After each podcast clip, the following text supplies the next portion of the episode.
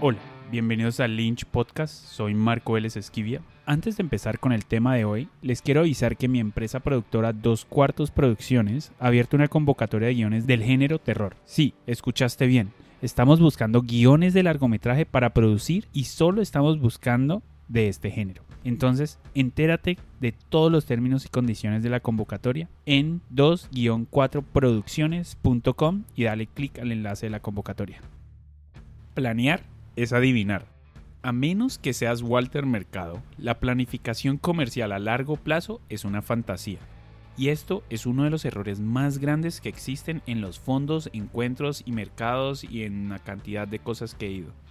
Todos actúan como si supieran cómo se va a comportar el mercado cuando vayas a salir con tu película.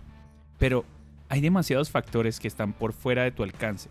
Las condiciones del mercado, otras películas que están compitiendo contra vos, los difusores, la economía, etc. Escribir un plan te hace sentir que tienes el control de las cosas que realmente no puedes controlar. ¿Por qué no simplemente llamamos a los planes a lo que realmente son? Simples conjeturas.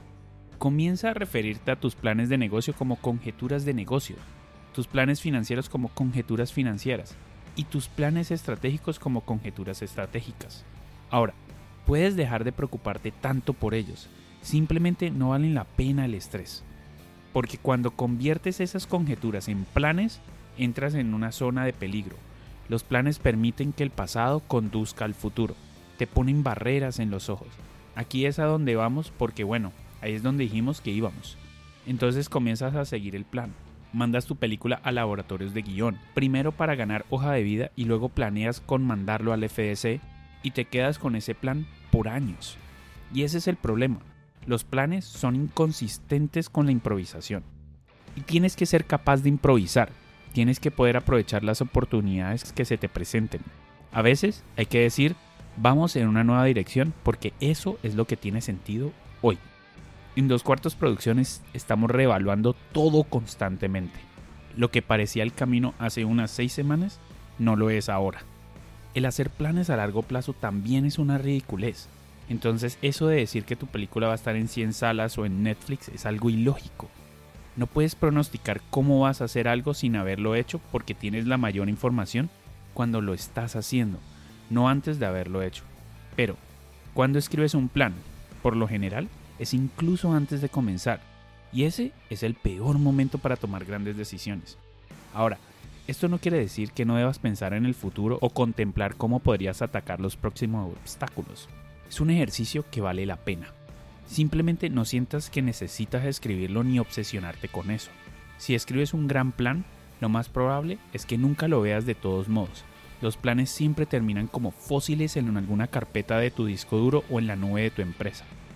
Renuncia a intentar adivinar el futuro. Decide qué vas a hacer esta semana y no este año.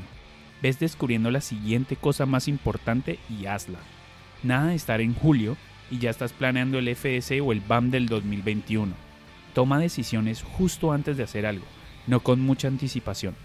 Vive el presente de tu película, no los largos meses de las convocatorias. Piensa en qué puedes hacer ya para poder hacer tu película. Los mejores resultados que hemos tenido con laboratorios, encuentros y mercados son cuando no los hemos planeado tanto. Está muy bien improvisar. Solo súbete al avión y vete. Puedes recoger una camisa, un pantalón y un cepillo de dientes una vez que llegues allá.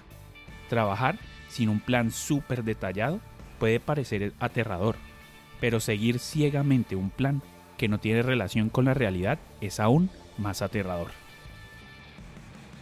Y bueno, y con esto terminamos este episodio de Lynch Podcast. Recuerden que pueden seguirnos en nuestras redes sociales de Instagram, Twitter y Facebook. Y ahí pueden escuchar este podcast en todas las plataformas de podcast como Spotify, Apple Podcasts, Google Podcasts y Deezer. Y en nuestra página web lynchanima.com. Mi nombre es Marco Vélez Esquivia. See you, amigo.